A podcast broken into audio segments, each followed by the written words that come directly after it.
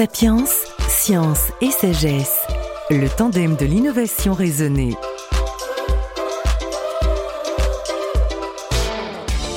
À quel moment s'est formé le plateau tibétain? On sait que ce plateau, situé au nord de l'Himalaya, est issu de la collision des plaques indiennes et eurasiennes il y a environ 50 millions d'années. Avec une altitude moyenne de 5000 mètres, il influence grandement le climat local et régional. La grande question est celle de sa genèse. Des chercheurs de laboratoires français et américains viennent de publier une étude qui rebat les cartes. D'après eux, le plateau tibétain avait une altitude de moins de 3000 mètres il y a 40 millions d'années. Il aurait donc pris son temps et se serait élevé plus tardivement et plus rapidement qu'on le pensait. Le point avec Pierre Sépulcre, l'un des signataires de cet article, chercheur au CNRS, paléoclimatologue au LSCE, le laboratoire des sciences du climat et de l'environnement. Pierre Sépulcre, le cœur du problème, c'est bien la chronologie de la formation de ce plateau. Le plateau tibétain est un objet euh, géologique euh, très particulier, il fait 2,5 millions de kilomètres carrés. Il a une altitude moyenne euh, qui est pas loin des 5000 mètres. Et donc on se pose la question de savoir quand est-ce qu'il est monté à cette altitude, comment il s'est formé. Et donc il y a énormément de questions qui se posent autour de, de cette chronologie. En même temps qu'on parle de sa chronologie, euh, le fait qu'on s'intéresse à ce sujet-là, quelle en est l'importance? Alors en fait, il est, central pour plein de questions. Historiquement, euh, les climatologues s'intéressent euh, à l'impact du, plateau tibétain sur l'écoulement et la dynamique de l'atmosphère. On sait depuis les années 80-90 qu'il a un impact très fort sur la mise en place de la mousson asiatique, donc avec les conséquences que, vous savez, environnementales, climatologiques, quantité de précipitations qui tombent sur l'Inde et sur les, pays avoisinants. On cherche à comprendre son impact sur cette dynamique. Et puis, c'est, il est aussi central pour des questions propres aux géologues. L'Inde euh, est venue euh, euh, percuter la plaque asiatique il y a environ 45 millions d'années à une vitesse folle à l'échelle géologique. Et une des conséquences, c'est la surrection himalayenne et la surrection du plateau tibétain. Seulement, pour comprendre les mécanismes tectoniques et même géodynamiques qui mènent cette dynamique des plaques et des continents, on a besoin d'avoir un cadre, des contraintes sur l'altitude de ce plateau de savoir exactement ce qui s'est passé en fait. Exactement, tout à fait. Et euh, un dernier point euh, pour lequel le, plateau tibétain est particulièrement intéressant, c'est ses conséquences sur la biodiversité. En fait, de plus en plus d'études de personnes, de chercheurs qui travaillent sur, des, sur la, la phylogénie moléculaire, donc le, le, timing de la mise en place de la biodiversité au cours du temps, font des liens entre mise en place de la biodiversité et euh, surrection des chaînes de montagne. Et dans ce cadre, euh, la mise en place de la biodiversité au sud du plateau tibétain semble être corrélée au changement de topographie. C'est un problème scientifique, c'est une controverse, c'est une question toujours ouverte. Quel est le souci Alors, le souci ou la, la, controverse, si vous voulez, c'est qu'il y a eu une multitude d'études avec des méthodologies différentes qui ont cherché à quantifier euh, l'altitude dans le temps euh, de ce plateau tibétain. Et on a des résultats qui sont très variables. Certaines études vont suggérer que le plateau dès l'Éocène, c'est-à-dire il y a environ 40 millions d'années, est très très haut. D'autres études euh, montrent que c'est plutôt un soulèvement rapide et tardif qui a eu lieu pour ce plateau tibétain, comme euh, le suggèrent les études sur les Andes par exemple maintenant, pour l'altiplano. On a vu que déjà en 2015, il y avait une, campagne qui avait été faite et à partir de relevés de plantes fossilisées spécifiques au territoire, euh, ça donné déjà des résultats. Euh, L'étude que vous évoquez, elle, se base sur l'enregistrement fossile des plantes, donc euh, ce qu'on appelle la paléobotanique, et la méthode des analogues actuels. C'est-à-dire que si on trouve un fossile d'une plante qui vit plutôt euh, à une altitude basse à l'actuelle, on la trouve en altitude sur le plateau tibétain, on infère de ça des températures et une altitude qui suggèrent que ce plateau était euh, peu élevé. Et c'est ce, genre d'études qui, qui prouve ces résultats.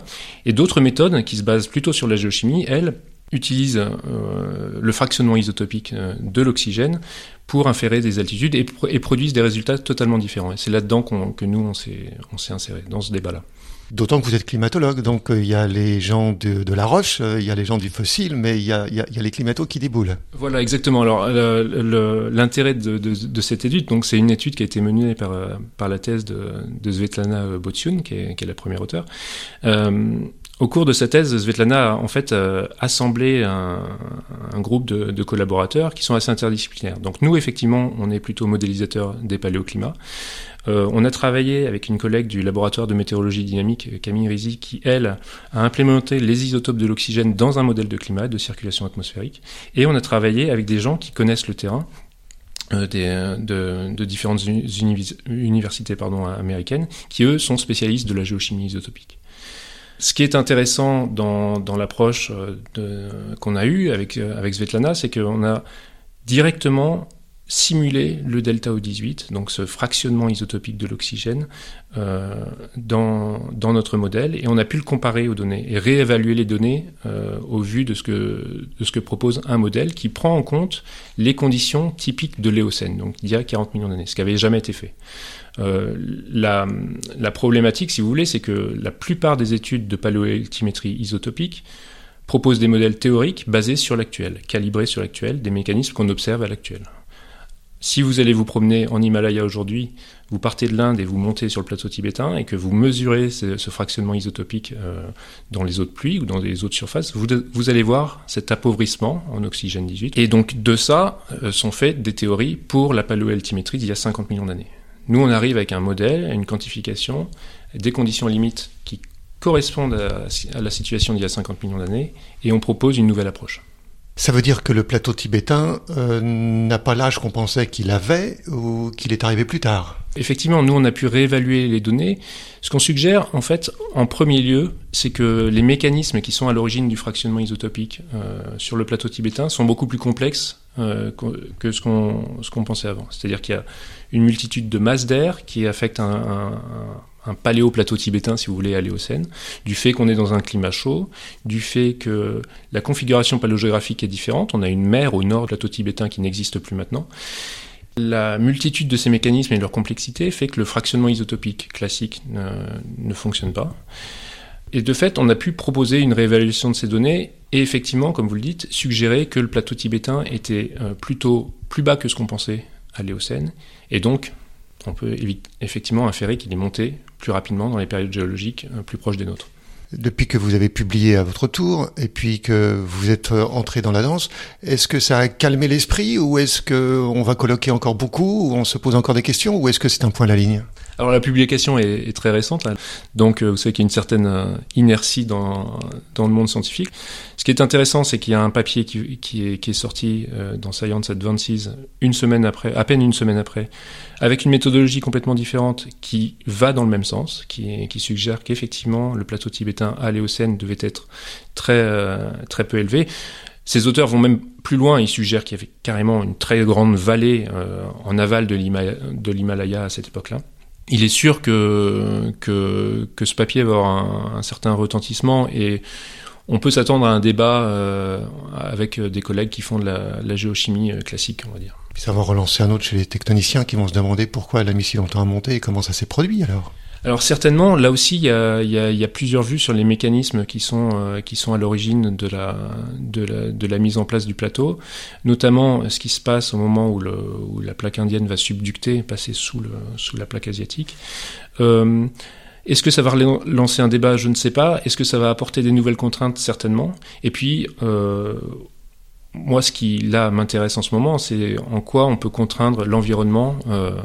Euh, de la biologie, du vivant, euh, à, ces périodes-là. Parce que là, nos collègues biologistes et évolutionnistes se posent énormément de questions sur la mise en place de la diversité euh, entre l'Éocène et l'actuel.